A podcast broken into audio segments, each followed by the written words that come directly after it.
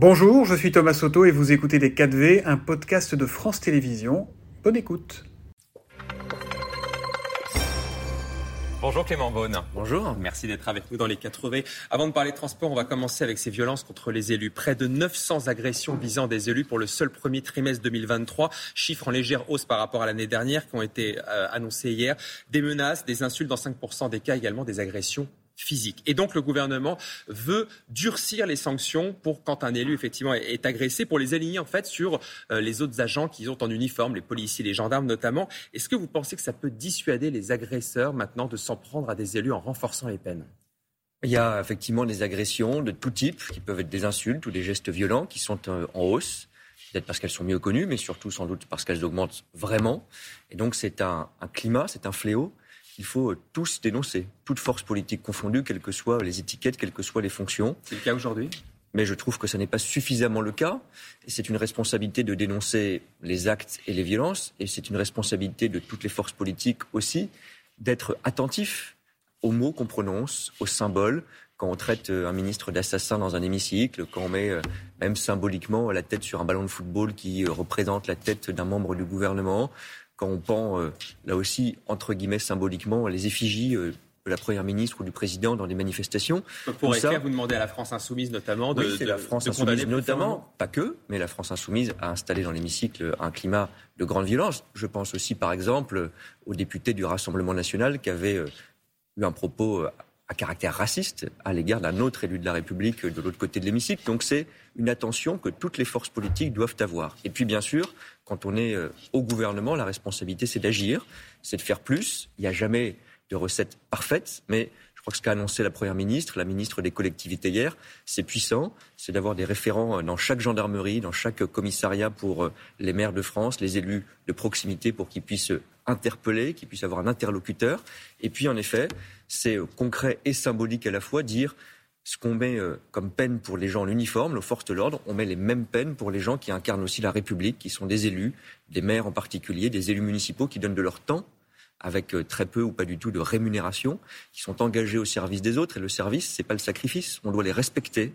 Et donc, c'était très important qu'on renforce aussi cet arsenal de mesures. Alors nous allons parler des transports, parce que c'est vrai que selon tous les sondages, les Français ne sont pas vraiment contents du, service public en général, des transports publics en, particulier. Le train est souvent jugé, on va dire, euh, pas à la hauteur. Quand il fonctionne également, euh, ça ne va pas toujours. Pour des raisons techniques aussi des mouvements sociaux. Qu'est-ce que vous pouvez répondre ce matin aux usagers qui demandent notamment un geste au gouvernement après les désagréments qu'il y a eu suite au conflit social sur les retraites ce début d'année? Vous avez raison, j'ai conscience qu'on doit évidemment respecter le droit de grève, mais que ça a un impact sur le service public pour les usagers. Il y a d'autres difficultés aussi, mais je le dis, et c'est très exceptionnel, le gouvernement fera pour euh, les usagers qui ont été les plus affectés un geste d'indemnisation avec la SNCF. Je pense aux lignes intercités. C'est celles-là qu'on vise. Pourquoi les lignes intercités C'est par exemple Paris-Toulouse, euh, Paris-Limoges, Paris-Clermont-Ferrand, Bordeaux-Marseille, parce que ce sont des lignes qui sont déjà en difficulté en temps normal, soyons très honnêtes, avec des problèmes de ponctualité, de régularité, les usagers le savent, parce que ce sont des lignes qui ont parfois été délaissées ces dernières années, on a manqué d'investissement, on réinvestit aussi, et parce que pendant le mouvement social qu'on a connu euh, en lien avec les retraites euh, en début d'année, ce sont aussi les lignes qui ont été les plus affectées. Parfois, c'était 9 trains sur 10 qui étaient supprimés certains jours. Donc, il y aura une indemnisation. Ça va commencer dès lundi. Ce sera très simple, automatique ou en ligne. Et donc, pour tous les abonnés, je pense aux voyageurs les plus fréquents qui ont besoin de ces trains pour euh, la vie quotidienne et le travail, pour tous les abonnés, c'est 50% de remboursement de l'abonnement sur tous les mois de janvier, février mars et avril. Et puis pour les autres voyageurs fréquents. qui ne sont pas abonnés. Voilà, qui n'ont pas forcément d'abonnement, mais qui ont pris souvent ce train pour des raisons familiales, pour des raisons professionnelles. Tous les gens qui ont fait au moins 5 allers-retours sur cette période, ils recevront une indemnité de 100 euros. C'est un geste très important, un geste exceptionnel, et je crois qu'on le doit aussi. C'est le service public et c'est le sens de mon engagement. Concrètement, comment ça va se faire? Ce sera euh, automatique, en tout cas pour ceux qui sont abonnés? Pour ceux qui sont abonnés, c'est automatique parce que sans rentrer dans le détail, mais c'est important, ce sont des gens euh, qui sont identifiés très facilement puisqu'ils ont leur abonnement, donc ce sera à partir de lundi prochain, début de semaine. Exactement, on a leurs coordonnées bancaires, on sait les identifier, donc ils seront remboursés de 50% de leur abonnement sur 4 mois.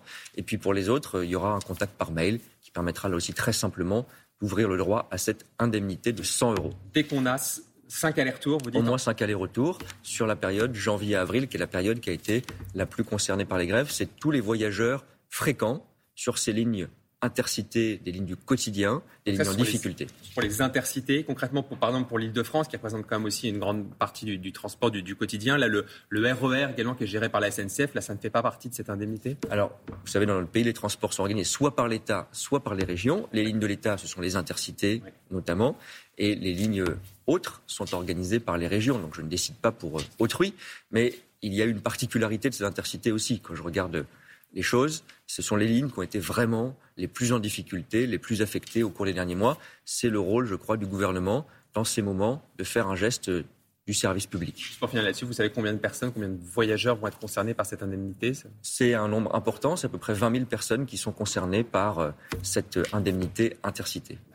Alors, des centaines de, cheminots également sont réunis à, à, l'appel des syndicats mardi dernier aux abords de votre ministère euh, pour dire leur inquiétude quant à l'avenir de fret SNCF euh, et ses quelques 5000 salariés. En cause, il y a une procédure lancée par l'Union européenne, euh, par la Commission européenne pour le financement passé de l'activité du fret. La SNCF, Fret SNCF a une dette de 5,4 milliards qui a été transférée en gros à la SNCF pour faire simple. Est-ce que vous êtes inquiet également par cette procédure qui pourrait menacer Fret SNCF je suis déterminé, je suis combatif parce que le fret, pour euh, simplifier encore, c'est le transport de nos marchandises partout en France et on a besoin de plus de fret ferroviaire sur nos trains plutôt que dans les camions. Quand vous avez un train de marchandises, c'est l'équivalent de 40 camions et c'est presque 10 fois moins d'émissions de CO2. Donc les on frais SNCF, les frais de SNCF, exactement, c'est une large partie de cette activité. Donc on va défendre cette activité, il faut être très clair, on va défendre le fret ferroviaire, on va défendre les salariés du service public ferroviaire et moi je crois à un fret ferroviaire qui va se développer, un fret ferroviaire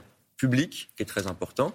Je, J'aurai une discussion très détaillée avec les organisations syndicales. Je leur réserve la primeur de ces discussions et ces éléments la semaine, prochaine. Je les reçois toutes euh, mardi prochain au ministère, toutes les entreprises du secteur ferroviaire, du fret ferroviaire aussi.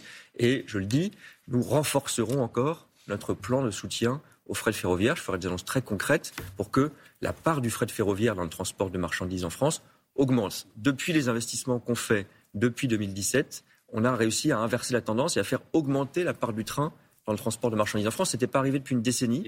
On va continuer. Mais si Fret SNCF doit rembourser 5,4 milliards d'euros, ils mettent la clé sur la porte. Je ne veux pas, je ne veux pas envisager cette option. C'est pour ça qu'on se bat. C'est pour ça que je le fais avec l'entreprise et avec les salariés. Un mot des voitures électriques. Le Conseil de l'Union européenne a validé euh, la fin des moteurs thermiques pour les voitures neuves à partir de 2035. Il y avait un doute, l'Allemagne était contre. Autant dire que c'est vrai que ça suscite beaucoup d'inquiétudes. Et 2035, c'est quasiment demain, notamment pour ce secteur. Euh, d'abord, le, dispositif leasing social qui est promis par Emmanuel Macron, ça veut dire en gros une voiture électrique à 100 euros euh, par mois, comme annoncé. Ce sera pour quand?